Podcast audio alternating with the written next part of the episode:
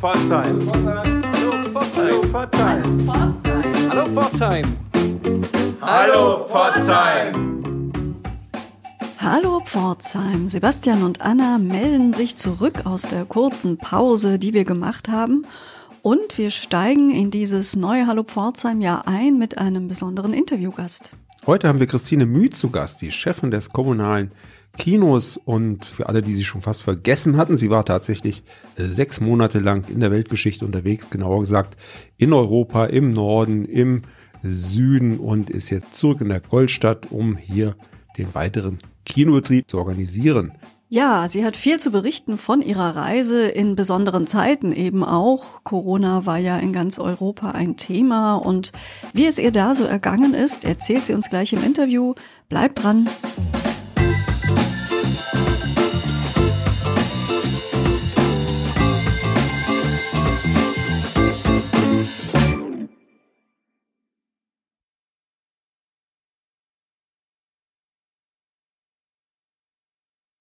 Die gerade frisch zurück ist von einer Reise durch Europa, sechs Monate während des Lockdowns. Wir hatten mit ihr ein erstes Interview geführt im Frühjahr, pünktlich zum ersten Lockdown und dann hat sie sich in ihr verdientes Sabbatical verabschiedet. Hallo Christine.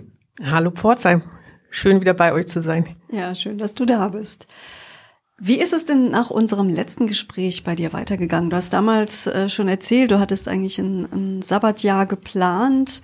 Wie hat sich das dann entwickelt? Du bist ja zuerst nicht weggekommen, weil ihr noch das Autokino äh, umgesetzt habt. Ja, genau. Also das Sabbatjahr, ein ganzes Jahr war es ohnehin nicht, hat sich ein wenig verkürzt dank der Umstände. Ähm, aber ich habe dann gemeinsam mit meinen Kollegen beschlossen, dass ich es dennoch antreten kann und werde und habe das dann auch getan. Zwar nicht im April wie ursprünglich geplant, aber im Juni. Mhm. Und wie bist du gereist? Weil Flüge und dergleichen, das war ja schwierig. Ja, das war mein großes Glück, dass ich ohnehin keine Flüge eingeplant hatte. Es war von vornherein der Plan gewesen, äh, mit dem VW-Bus äh, dorthin zu fahren, wo man eben hinfahren kann. Und es gab also demnach auch keine feste Route, die einzuhalten gewesen wäre, keine Vorausbuchungen, die hätten storniert werden müssen. Ich konnte einfach losfahren. Mhm. Wann ging es denn genau los? Genau am 10. Juni habe ich Pforzheim verlassen. Mhm. Und bist jetzt seit äh, einigen Wochen wieder zurück in Pforzheim, hast dich akklimatisiert. Wir haben äh, schon erfahren, dass du dich erstmal mit der Lockdown-Situation hier vor Ort ein bisschen anfreunden musstest, weil ihr wart ja mit dem Camper unterwegs und äh, auch viel in der freien Natur, also dass man gar nicht so viel Kontakt zu Menschen hat, haben wir erfahren. Ja, genau. Also das äh, war natürlich in diesem Jahr äh, ein, kein schlechter Plan, sich ein bisschen fernzuhalten von Ballungsgebieten und Städten. Wir waren ziemlich viel in der Natur unterwegs. Ähm, sind zuletzt im letzten Lockdown, in dem wir gelandet sind, äh, saßen wir in Griechenland am Strand und auch dort waren nicht so sehr viele Menschen. Da ist natürlich der deutsche Winter jetzt so ein bisschen gewöhnungsbedürftig. Ja, noch dazu im Lockdown, wo man eben keine Kulturveranstaltungen für die Seele hat. Wie sah denn eure Route genau aus? Ja, wir sind erstmal Richtung Norden. Finnland ist ja ein Land, in dem ich fast meine zweite Heimat habe. Da wollte ich also unbedingt hin. Das sollte eigentlich auch der Startpunkt sein. Ähm, die finnische Regierung hat sich dann allerdings im Juni entschieden, nochmal einen Monat die Grenzen geschlossen zu halten, woraufhin wir ganz spontan oder so spontan man das eben tun kann, nach Island abgebogen sind. Das war die erste Station. Ähm, da haben wir uns eine ganze Zeit aufgehalten und sind dann doch über Finnland nach Norwegen, waren ziemlich lange oberhalb des Polarkreises äh, in Lappland, in der wunderbaren Weite. Äh, und als es uns zu kühl wurde, sind wir dann langsam wieder Richtung Süden gefahren. Was hat man denn in den Ländern, gerade in äh, Skandinavien, im Norden Europas, überhaupt wahrgenommen vom Lockdown? Es wurde ja teilweise in einigen Ländern ganz anders damit umgegangen als hier in Deutschland. Habt ihr da irgendwas, ähm, irgendwelche Unterschiede sehen können? Oh ja, sehr. Also tatsächlich, äh, Lockdown gab es zu der Zeit nirgendwo, in der wir da unterwegs waren. Ähm, in Island beispielsweise herrschte auch keine Maskenpflicht. Die, die Covid-Zahlen waren dort sehr, sehr niedrig. Also es gab nur einzelne Fälle im Juni, Juli dort äh, und das Leben lief weitgehend normal. Kulturinstitutionen waren geschlossen. Ähm, aber man hat es sehr wenig bemerkt. Musstet ihr euch denn jemals bei einem Grenzübertritt testen lassen oder selbst in Quarantäne gehen? Gerade wenn ich jetzt höre, Island war kaum betroffen. Ja, sicher. Also wir haben uns mehrfach äh, an verschiedenen Ländergrenzen testen lassen müssen, äh, um einreisen zu dürfen. Das auf jeden Fall äh, ist ja auch sinnvoll. Ähm, Quarantäne haben wir vermieden.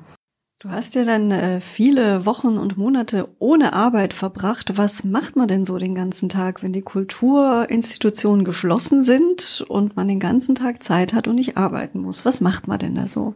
Ja, das ist tatsächlich eine interessante Frage. Also ich kann berichten, ein Leben ohne Arbeit ist durchaus möglich äh, und schön. Ähm, wir haben sehr, sehr viel Zeit gehabt, natürlich. So ein Tag ist auf einmal lang, wenn er vor einem liegt. Ähm, aber wir haben unsere Tage sehr gut füllen können. Ich bin sehr gerne in der Natur unterwegs. Ich wandere sehr gerne. Ähm, wir hatten das Faltboot dabei. Also wir haben uns viel einfach draußen bewegt. Ähm, natürlich ist man dann auch immer on the road sozusagen. Also man sucht sich neue Stellen, an denen man übernachten will. Ja, und irgendwie gibt's doch immer was zu tun. Und sei es, dass man das Feuerholz sammelt, um abends dann am Feuer zu kochen. Sehr schön. Nachdem ihr dann im, im Norden Europas wart, seid ihr in den Süden runter, hast du erzählt. Welche, welche Länder standen da noch auf der Liste? Ja, da gab's dann nicht mehr so viele Möglichkeiten zu dem Zeitpunkt, weil im Herbst dann schon wieder die Zahlen nach oben gingen. Wir sind über den italienischen Stiefel, den wir auf etwas äh, chaotische Art durchkreuzt haben, dank einiger Autopannen, äh, sind wir noch aufs Schiff nach Griechenland gekommen und äh, haben uns dann in Griechenland bewegt, bis dort Anfang November der Lockdown kam, ähm, der uns dann quasi dazu zwang, an dem wunderschönen Strand, an dem wir uns gerade befanden, nochmal fünf Wochen zu bleiben, bis wir die Heimreise angetreten haben. Naja, ein Lockdown am Strand ist sicherlich auch äh, besser zu ertragen als ein Lockdown in den eigenen vier Wänden. Das schien mir so, vor allem im Kontakt mit den Kollegen zu Hause, den ich dann doch zwischendurch hatte, äh, habe ich gemerkt, das war gar nicht der schlechteste Ort. Aber das heißt, ihr, ihr musstet an einem Ort tatsächlich bleiben. Ihr durftet euch nicht mehr weiter bewegen ab da. Ja, tatsächlich. Mhm. Streng genommen äh, hätten wir in unseren vier Wänden äh, bleiben müssen. Das mhm. ist natürlich in einer Situation, wo außen nur frische Luft ist, dann nicht ganz so leicht einzuhalten. Ähm, aber wir mussten uns innerhalb des Bezirks, in dem wir waren, aufhalten. Mhm. Griechenland ist ja jetzt auch ein Land in Europa mit großen äh, wirtschaftlichen und gesellschaftlichen Schwierigkeiten und Herausforderungen. Man denkt an die Flüchtlingslager auf den Inseln und äh, generell ist es ja eine angespannte Situation immer noch. Habt ihr da was von mitbekommen, wie auch die Gesundheitsversorgung ist, auch im Zusammenhang mit Corona-Infektionen? Also das hat man dann den Nachrichten entnommen, ähnlich wie wahrscheinlich hier, dass die Lage dort natürlich äh, sehr viel angespannter ist, was die Gesundheitsversorgung angeht, als bei uns. Das hat auch zu wesentlich früheren, strikteren Maßnahmen geführt, äh, weil die Angst natürlich groß ist, mit einem Gesundheitssystem, wie es in Griechenland herrscht, äh, da hohe Infektionszahlen zu haben. Aber ihr habt ja. euch äh, zu keinem Zeitpunkt jetzt um euch selbst gesorgt, falls ihr doch euch irgendwo infizieren sollte, dass ihr vor Ort nicht die notwendige Versorgung äh, bekommen würdet, wenn es denn nötig gewesen wäre? Natürlich macht man sich diese Gedanken, aber wie gesagt, ähm, Kontakt war jetzt nicht unbedingt das, was wir in, in großem Maße hatten.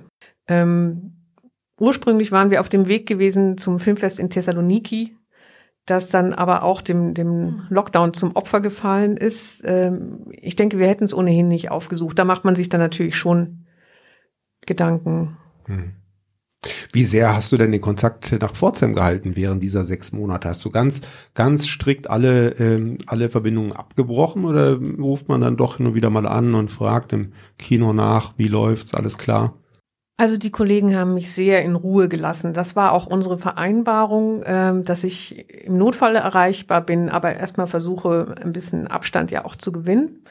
Ähm, und ich muss sagen, mein tolles Team hat mich auch sehr, sehr in Ruhe gelassen. Das war schön. Natürlich habe ich im Kopf ähm, mich nicht so ganz davon lösen können. Ich meine, das kommunale Kino ist für mich nicht irgendein Arbeitsplatz, das ist schon meine Leidenschaft. Ähm, aber ich wusste ja, ich lasse das Kino in guten Händen zurück, auch in dieser Ausnahmesituation. sonst hätte ich gar nicht fahren können. Christine, sechs Monate im Camper unterwegs, im VW-Bus. Ähm, ganz schön eng, aber auch ganz schön spannend. Van Life, also das Leben im Campingbus ist ja gerade wieder hochaktuell. Junge Leute bauen sich alte, klapprige Busse aus und fahren damit um die Welt oder träumen zumindest davon. Die sozialen Medien sind voll davon. Nach sechs Monaten, wie sehr freut man sich da auf eine große, geräumige Wohnung wieder? Ach na ja, zehn Quadratmeter sind zwar nicht so groß, aber äh, ich habe mich da in der Zeit so gut dran gewöhnt, ich hätte jetzt durchaus auch noch äh, weiter so leben können. Es ist natürlich ein sehr reduziertes Leben, aber das macht auch den Reiz aus. Also man merkt, wie wenig man eigentlich braucht. Äh, man hat immer noch zu viel dabei, egal wie wenig. Man kocht auf einer Flamme auf Gas und äh, sucht sich abends sein Feuerholz und das Leben ist sehr einfach ähm, und das ist schön. Was kocht man denn zum Beispiel auf einer Flamme im Campingbus? Oder wird man sehr kreativ im Laufe der Zeit. Also bis zur Pizza haben wir es am Ende tatsächlich geschafft. Ähm, das ist eine gemeine Frage. Ich kann jetzt nicht sagen, dass ich sechs Monate Bohnen gegessen habe. ähm, naja, wenn man in Skandinavien unterwegs gibt, ist, dann gibt es da sehr viel frischen Fisch zum Beispiel. Den man, ihr selber gefangen habt? Man kann sich gut ernähren. Nein, den haben wir nicht selber gefangen. Und wie war denn Stichwort Abwechslung die Situation in Richtung Restaurants gedacht? Also hattet ihr Zeiten, in denen Restaurants auch offen hatten, wo ihr hättet zumindest theoretisch hingehen können? Oder habt ihr das genutzt? Das haben wir in der Tat sehr wenig genutzt. Es gab auch nicht so viele Zeiten, mhm. äh, offen gesagt. Äh, in Griechenland hatten wir uns ein bisschen darauf gefreut, aber da, wie gesagt, kam dann der Lockdown. Da war mhm. es dann auch nicht mehr möglich. Mhm. Aber es war jetzt auch nicht der, unser Ziel, eine Gourmetreise zu machen. Wir mhm. wollten tatsächlich so ein bisschen auch den Rückzug und sich mal auf sich selbst besinnen und ein paar neue Gedanken in den Kopf lassen und ja, mhm. sich alt, vom Alltag frei machen. Und das ist uns, glaube ich, ganz gut gelungen. Das heißt, ihr fühlt euch jetzt gestärkt für alles, was kommt, denn die nächsten Monate werden ja auch nicht äh, unkompliziert. Ich denke auch mit dem kommunalen Kino steht ihr vor großen weiteren Herausforderungen für den äh, normalen Betrieb. Äh, du siehst dich gestärkt? Ja, ich gehe deutlich äh, erholter in das Jahr 2021, äh, als ich das vom letzten Jahr behaupten kann. Und da bin ich froh drum, denn ich glaube auch, es steht uns noch einiges bevor und es wird keinesfalls leichter. Ähm, ich bin froh, dass ich da ein bisschen Kraft sammeln konnte. Wie müssen wir uns denn die Arbeit in einem geschlossenen Kino vorstellen? Was macht ihr da gerade so?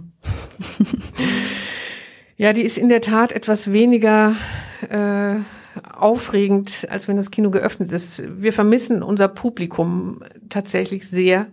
Aber es gibt momentan auch äh, noch einiges zu tun. Also der Januar ist natürlich immer der Monat, äh, in dem sowohl das Vorjahr abgeschlossen werden will, als auch das Folgejahr vorbereitet werden will. Ähm, da werden viele Förderanträge geschrieben und abgerechnet, Projektmittel äh, eruiert. Es gibt ja glücklicherweise eine, eine recht gute Kulturförderung zu Corona-Zeiten noch. Wir müssen mal gucken, wie sich das weiterentwickelt. Ähm, das sind jetzt so die Hauptaufgaben und für mich persönlich natürlich auch den Überblick zu gewinnen, äh, was ist passiert, während ich weg war, wo muss da noch was getan werden. Ich kann mich erinnern, als wir im Frühjahr miteinander gesprochen haben, hast du erzählt, dass Wartungsarbeiten jetzt vorgenommen werden im Kinobetrieb, all solche Sachen, die liegen geblieben sind und die dann erledigt werden konnten, aber mittlerweile müsste ja eigentlich alles durchrepariert sein, oder? Wir haben tatsächlich vieles ausgetauscht, beziehungsweise mein Team hat das getan. Wir haben eine neue Pro Projektionseinheit installieren können. Ähm, ein bisschen Reparatur steht tatsächlich noch an an den Stühlen, aber dafür müssen wir erst die Mittel finden.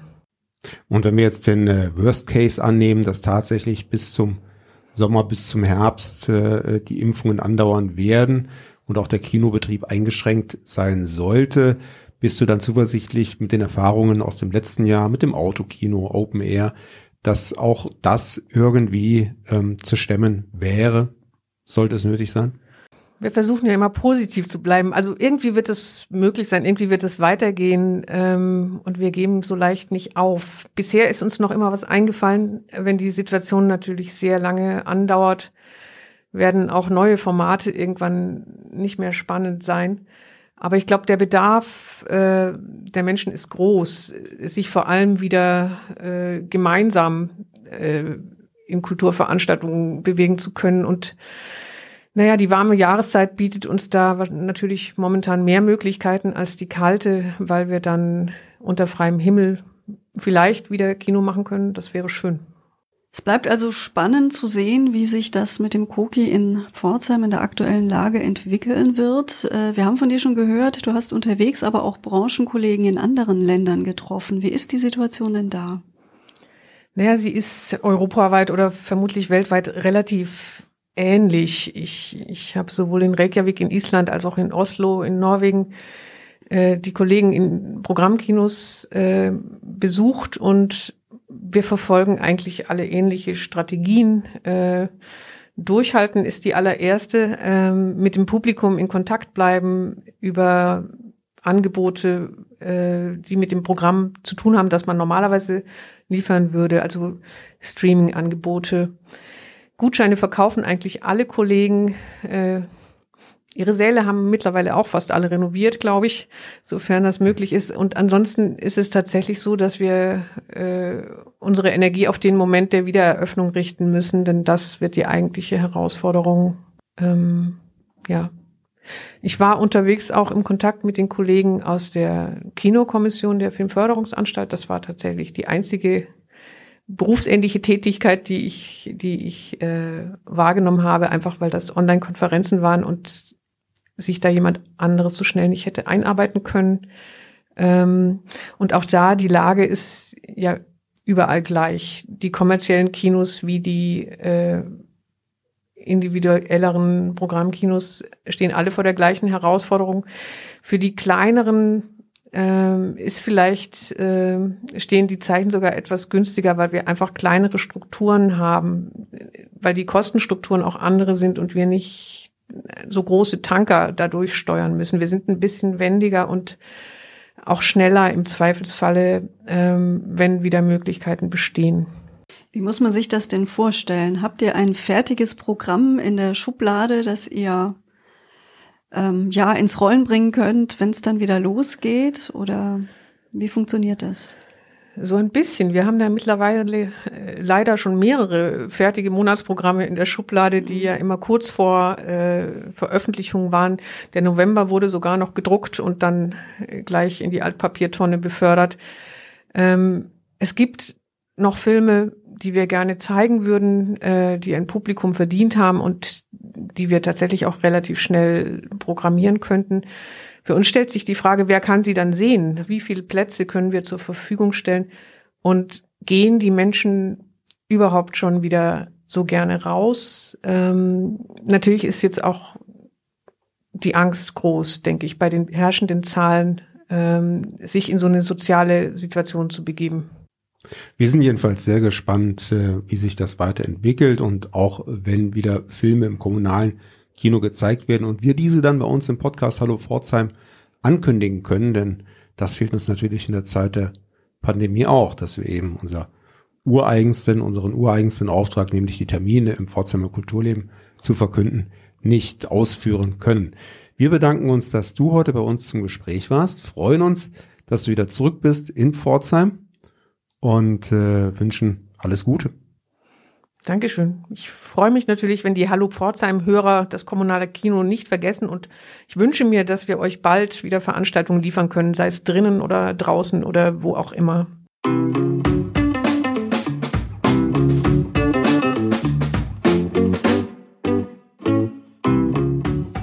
Ja, Anna, also einfach mal die Sachen packen, den Bus starten und äh, raus in die große, weite Welt. Das wäre doch mal was Feines, oder?